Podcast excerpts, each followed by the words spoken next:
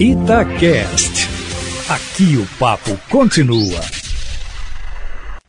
Estamos reunidos com os comentaristas da Itatiaia que botaram no ar as suas opiniões sobre o comportamento de Atlético, América e Cruzeiro nos jogos do fim de semana.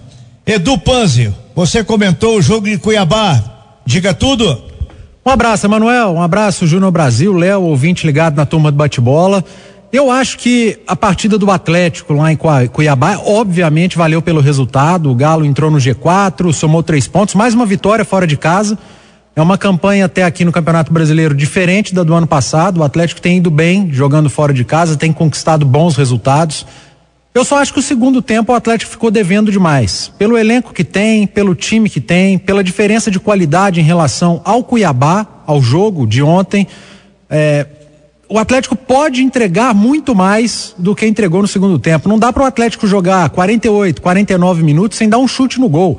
E eu não estou falando chute na direção para o Walter fazer uma defesa, que é o goleiro do Cuiabá, não. Não deu um chute nem na arquibancada não finalizou na segunda etapa, limitou-se a defender, diferente do primeiro tempo, que o Atlético no início pressionou a saída do Cuiabá, dificultou, tirou o conforto do adversário em jogar, conseguiu encaixar contra-ataque. Eu não tenho nada contra um, um, um treinador optar por fazer um jogo reativo, jogar no contra-ataque, baixar a linha, desde que você incomode seu adversário, desde que você, vez ou outra, ataque crie oportunidades. O que o Atlético fez na primeira etapa e fez bem, chegou ao gol no contra-ataque muito bem é, puxado, iniciado pelo Hever, puxado pelo Savarino e concluído pelo Hulk e o Nacho.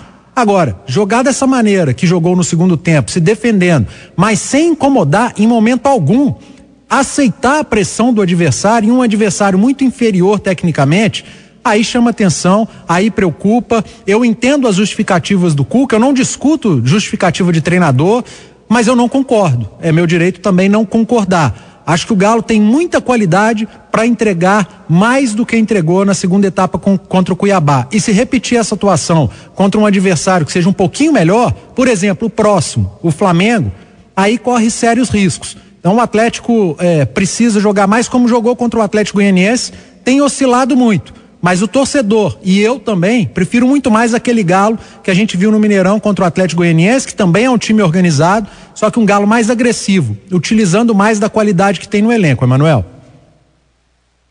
Agora, o bom resultado, porque além da vitória, houve um comportamento técnico do América muito melhor do que nas últimas partidas, nada mais, nada menos do que contra o Santos. Vamos falar desse jogo. Vamos chamar o Júnior Brasil. Fala, Júnior. Boa noite, Emanuel, Edu, Léo, amigos e amigas. Uma grande vitória, você destacou bem.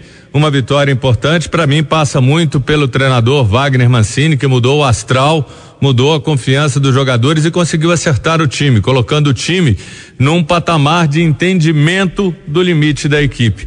Então, não teve vergonha de jogar nos contragolpes mesmo assim, o América incomodou, criou boas oportunidades. O Santos começou bem melhor, é verdade. Foi para aquele abafa tentando buscar um gol, não conseguiu fazer esse gol. O América se comportou é, com uma postura muito interessante. Depois desses 15, 20 minutos, o América também saiu para o jogo. Gostei da forma como foi. Colocou um Ribamar isolado à frente, até insistiu muito em bolas longas para ele. Rodolfo pela direita, Felipe na esquerda. Mas o América conseguiu, num segundo tempo, começar bem com outra postura, fez uma pintura de gol com João Paulo. O América criou mais oportunidades e depois de 25 minutos o Santos eh, não tinha alternativa, tinha que sair para o tudo ou nada. Foi para o tudo ou nada. O América bem no desarme, com a humildade que era necessária diante do adversário, se portou bem e aí, um momento brilhante do jovem Carlos Alberto, um belo gol saindo do campo defensivo, uma arrancada longa, longa, longa fez um belo gol, vitória do América, e o América já começa a respirar. Já são duas vitórias, o Mancini com invencibilidade, ou seja, mudou tudo, mudou o astral. O América pode seguir com confiança, porque tem muita pedreira pela frente, Emanuel.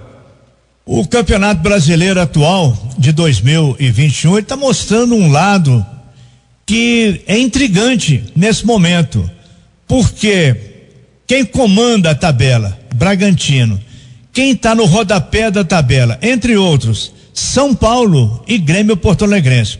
Antes de começar o Campeonato Brasileiro, a mídia nacional, principalmente a mídia paulista, colocava o Flamengo, o Palmeiras e o Grêmio como os grandes favoritos para o título. E está dando o contrário. O Grêmio, por exemplo, jogando ontem na sua casa contra um adversário que não tem uma característica de vencedor fora de casa, o Grêmio acabou entregando os três pontos.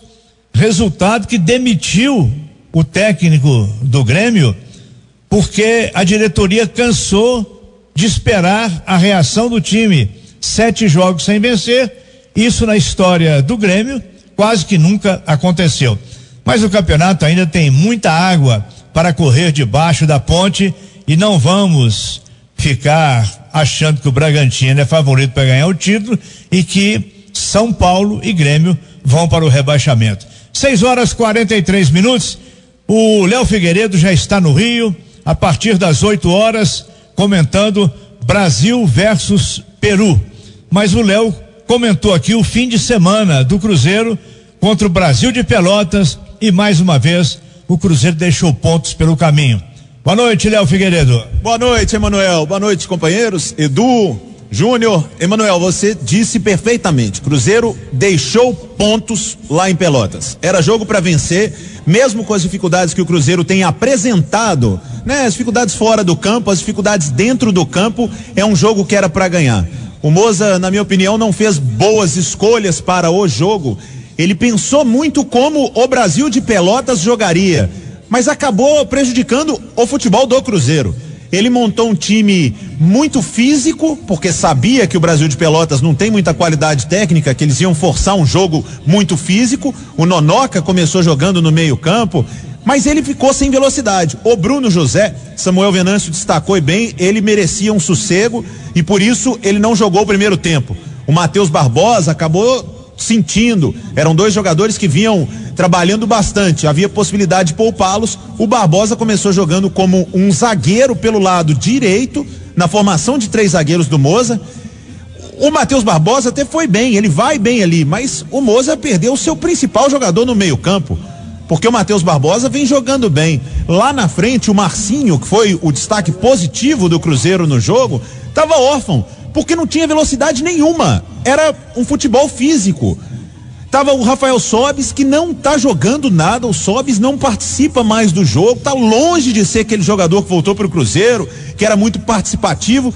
Quando a bola chega na área, o Sobis não tá lá. E fora da área, o Sobis não tem feito a diferença. O Cruzeiro acabou se limitando muito a um estilo de jogo que o Brasil de Pelotas só pode fazer.